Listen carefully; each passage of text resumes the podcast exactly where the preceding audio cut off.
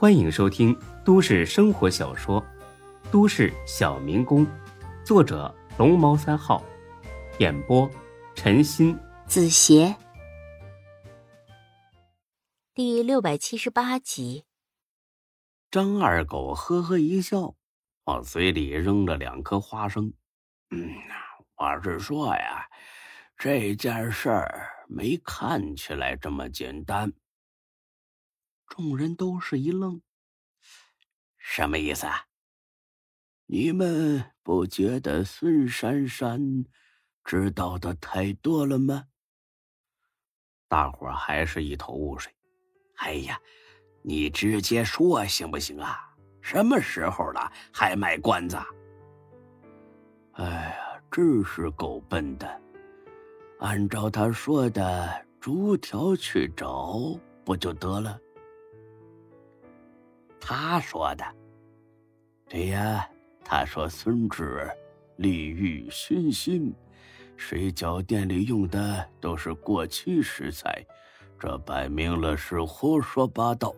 但退一步说，他毕竟是在咱们店里打了幺二零，而且诊断为食物中毒，所以这一条暂时没什么疑点。擦，说了等于没说。别急呀，疑点在后面。他又没去过咱们健身房，怎么知道那里有很多年轻又打扮暴露的女人忽悠客人办卡呢？李欢哼了一声：“哼，别听他放屁，这也是栽赃。健身房的前台小美他们几个说话是点了点打扮的也很时髦，但要说穿着暴露。”勾引顾客办卡就有点夸张了。再说哪个店的前台不这样？不找几个年轻漂亮的撑门面，难道随便找几颗老葱来啊？还有，哪家健身房不办卡？这有什么不可以的？张二狗摆了摆手：“我说的重点呢，不在小美身上，重点是孙珊珊怎么知道咱们健身房有人推销会员卡的？他去过？”没有吧？他瞎猜的，不像吧？李欢摇摇头，反正从我接手以后，他就从没去过。孙志看了看才哥，你呢，才哥？你在那里负责的时候，他去过吗？没有啊，想清楚，别忘了。才哥白了他一眼。哎呀，你这个祖宗表妹干的每一件事我都记得很清楚，所以。绝对没记错。孙志皱了皱眉，这就奇怪了，没去过，他是怎么知道的呀？没等孙志想明白，张二狗又说了：“还有，他又是怎么知道你那两套房子是所谓的生意伙伴的？又怎么知道你被赶出来了？我估计这些情况，你都没跟他说过吧？”孙志很肯定的点了点头，他才不会傻到告诉孙珊珊这些，让他嘲笑自己。没有，绝对没。嗯，还有一件事儿，你给玩具做代言，这个电视上播出后，大家都知道了。但他是怎么知道你要拿这个钱去建学校的？孙志的眉头皱得越来越高了。孙珊珊到底是怎么知道这些事的？派人调查自己，那也搞不了这么清楚啊。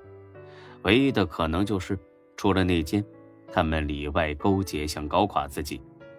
孙志环视了一圈在座的人，钟小雪，不可能；张二狗，不可能；才哥，不可能；李欢、董倩倩也不可能。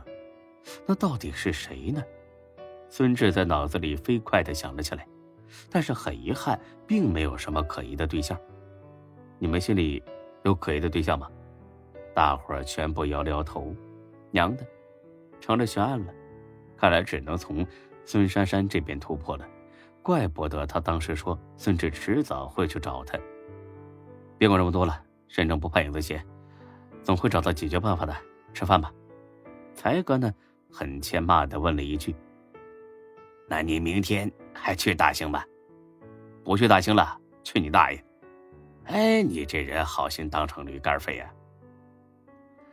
吃完饭，钟小雪回家有事，安慰了孙志几句就走了。他原本高兴的心情一落千丈。孙志四仰八叉的躺在沙发上，皱着眉头想：到底是谁想害自己？差不多凌晨十二点的时候，有人敲门，孙志吓得打了个激灵：“谁啊？”“我。”“我操！你想吓死我，张二狗！”“等着！”开了门，又是一顿骂：“你搞什么搞啊？玩五岳凶铃是不是？还嫌我今天不够烦吗？”“嘿嘿，别急呀，我就是来让你宽心的。”“什么意思？”“我想出点眉目了。”“那你刚才怎么不说？”哎，刚才不是没想起来吗？那就说啊，送还等我求你啊？哎呀，行行行，我说啊，我觉得呀，咱们刚才忽略了一个很重要的问题。什么问题？上次去 J 市电视台法制频道做节目的事，你还记得吧？当然记得。怎么了？和现在有什么关系啊？有关系。按理说，你是 J 市电视台树立起来的正面典型，他们应该处处维护你的形象才对。为什么会播放这些未经核实的谣言新闻来抹黑你呢？这不是打自己的脸吗？嗨呀，娱乐频道不都这样吗？只要有收视率，脸都不要了，还管我是不是正面典型呢？你说的对。换来一般人，他们为了收视率，肯定不惜牺牲你。但问题是，电视台的领导明明知道你是中国正的女婿。老话说，打狗还得……嘿嘿，不好意思啊，我不是骂你啊，我就是说这个道理。他们就算呢不给你面子，也得考虑一下怎么给中国正交代吧？怎么敢这么大胆就播出了呢？孙志也点了点头，对啊，确实不对劲儿。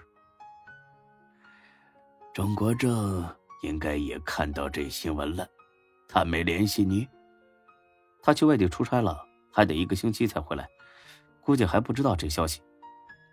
趁着钟国正出差的时候播这种消息，你相信这是一种巧合吗？不信呢？我也不信，但是咱们得找证据。怎么着？这个好说，去电视台查一查，看看是谁最终批准了要播这些消息的，然后再查查这个人跟孙珊珊有什么关系。可我在电视台没什么认识的人呢，不对吧？你不是认识黄倩吗？可以找他问问。孙志眉头一皱：“黄倩？哦，想起来了。”就是给自己做《雨夜屠夫》那档节目的女主持人，还没想起来呀？哎，就是胸特别大、特别挺的那个。哎呀，就是上回老刘说揉起来绝对爽的那个女主持。张二狗，你有点出息行不行啊？一大把年纪还这么不要脸啊？哎，看来你是想起来了。啊，但是我跟他也仅仅一面之缘。他肯帮我，我才会的。为什么呀？因为他知道你和大飞是好朋友，他可不想再被大飞拿炸弹威胁。再说行不行的，试试就知道了。那好吧，那我试试。哎呀，我还真存了他手机号码。这个点儿是不是有点晚了？要不明天再打吧？哎，别，在他眼里你就不是个正常人。所以啊，没必要按正常的逻辑办事儿。那现在打他会不会睡着啊？哎呀，别磨叽，打吧。不好吧？万一人家正在办事儿，把她老公吓阳痿了怎么办呢？你不打我回去睡了啊？哎，你等等等等，打还不行吗？真是的，这这么大年纪了，脾气还这么急躁，哼，怪不得你还是个老光棍呢。本集播讲完毕，谢谢您的收听。欢迎关注主播更多作品。